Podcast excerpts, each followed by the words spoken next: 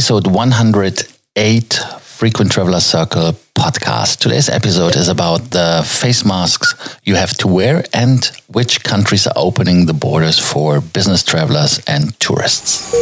Welcome to the Frequent Traveler Circle podcast. Always travel better. Put your seat into an upright position and fasten your seatbelt as your pilots Lars and Johannes are going to fly you through the world of miles, points, and status countries are opening, airlines are extending their flight schedules. Lufthansa, for example, is flying end of June when their predictions are coming through 1,800 flights a week.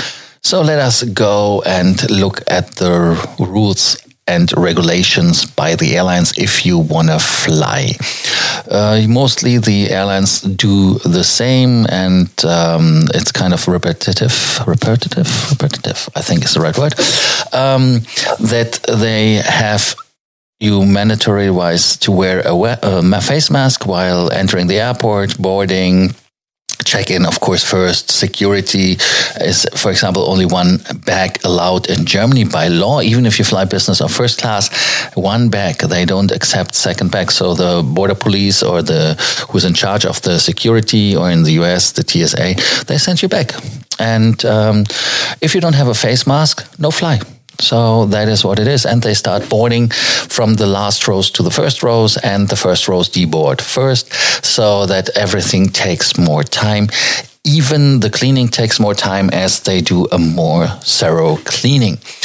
Let us take some examples of airlines. One example would be Air Canada. Uh, if Air Canada says you have to bring your own face masks, as you don't get them from the airline. You have to wear the mask during the whole flight, and except for eating and drinking, emergencies, of course, as well, you have to wear it. Only children under six years are exempted. So that is the Air Canada rule. Air France says here you have to wear as well the face mask uh, during the whole flight and at the airport. And it is, of course, like always, a face mask you have to bring yourself. And um, Alitalia is a little bit different. They say you have to wear the face mask, blah, blah, blah. Of course, yes. But they deliver you one or they provide you one as they understand that sometimes the face mask gets broken or it's just used for a long time. So um, they provide you one. For all people who love American Airlines or Alaska Airlines, there everyone has to wear a face mask. In American Airlines, they have um, you don't have to wear it during the flight. Um, that is something which um, you have to keep in mind. But I recommend to wear it.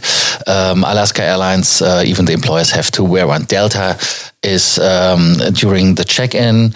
Then when you go into the Sky Club, when they're open, not all clubs are open. Then uh, in the gate areas in the aircraft, there you have to wear the face mask the whole flight, and um, you can get them on request.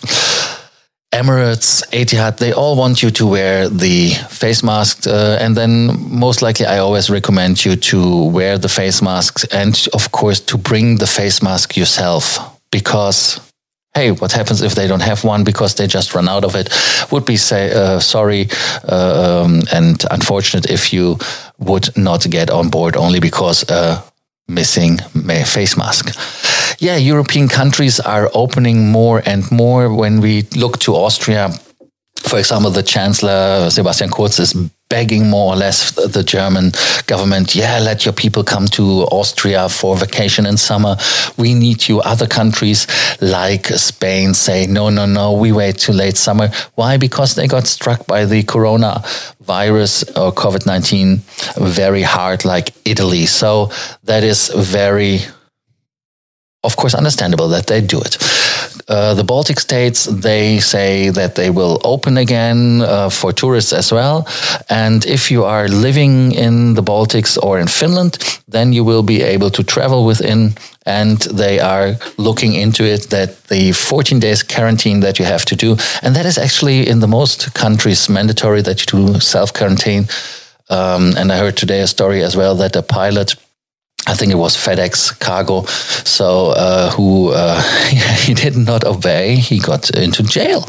So if the safe quarantine, uh, quarantine thing is mandatory, please do it. And the countries uh, who do it um, are getting less and less. Germany, for example, uh, some cities or um, states yeah, it's mandatory, but some the court said no.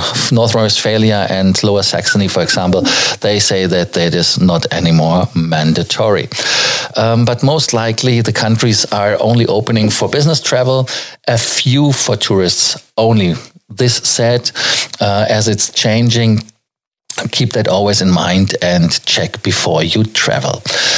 And anyways you have any question let us help you. Send us a message in regards of miles or points or status we love to help you like we did help thousands of other people already with our german podcast version. We are happy to help you as well. So do not hesitate to contact us. And do not forget to subscribe to the frequent traveler circle podcast that you do not miss any episode. Thanks. Bye. Thank you for listening to our podcast Frequent Traveler Circle. Always travel better.